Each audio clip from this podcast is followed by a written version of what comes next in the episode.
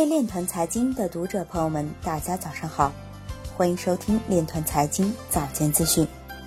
今天是二零一九年五月二十七日，星期一，农历亥年四月二十三。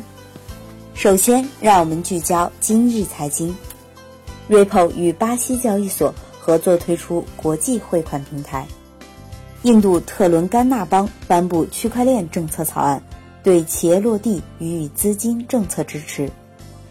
北邮教授表示，5G 的本质是无线连接，将促进区块链等技术的深入发展。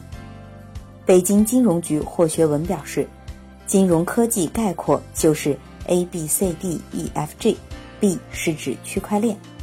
赛利斯表示，将与蚂蚁区块链在区块链等方面展开深度合作。英国数字资产交易所 AOFEX 宣布登陆亚洲市场。刘昌用表示，BCH 算力主动攻击孤立块是公司利益一致的行为。华尔街金融分析师表示，比特币未来表现仍将超过所有其他资产。工信部部长表示。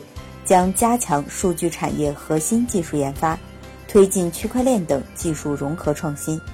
图灵奖得主表示，区块链有两个关键功能因素。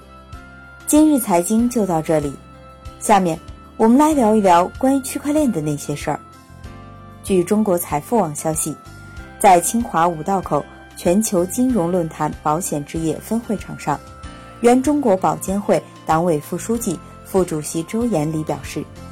我国现阶段金融市场结构、金融理念、创新能力、服务水平还不能完全适应金融高质量发展的要求。互联网保险要围绕实体经济有效地落实金融有关需求和传统金融服务有关的短板，改进民营、小微企业、三农、精准扶贫等重点领域薄弱环节，通过产品服务、保险创新，特别是在保险科技领域。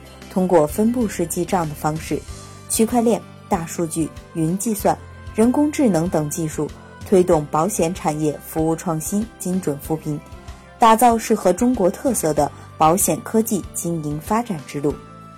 以上就是今天链团财经早间资讯的全部内容，感谢您的关注与支持，祝您生活愉快，我们明天再见。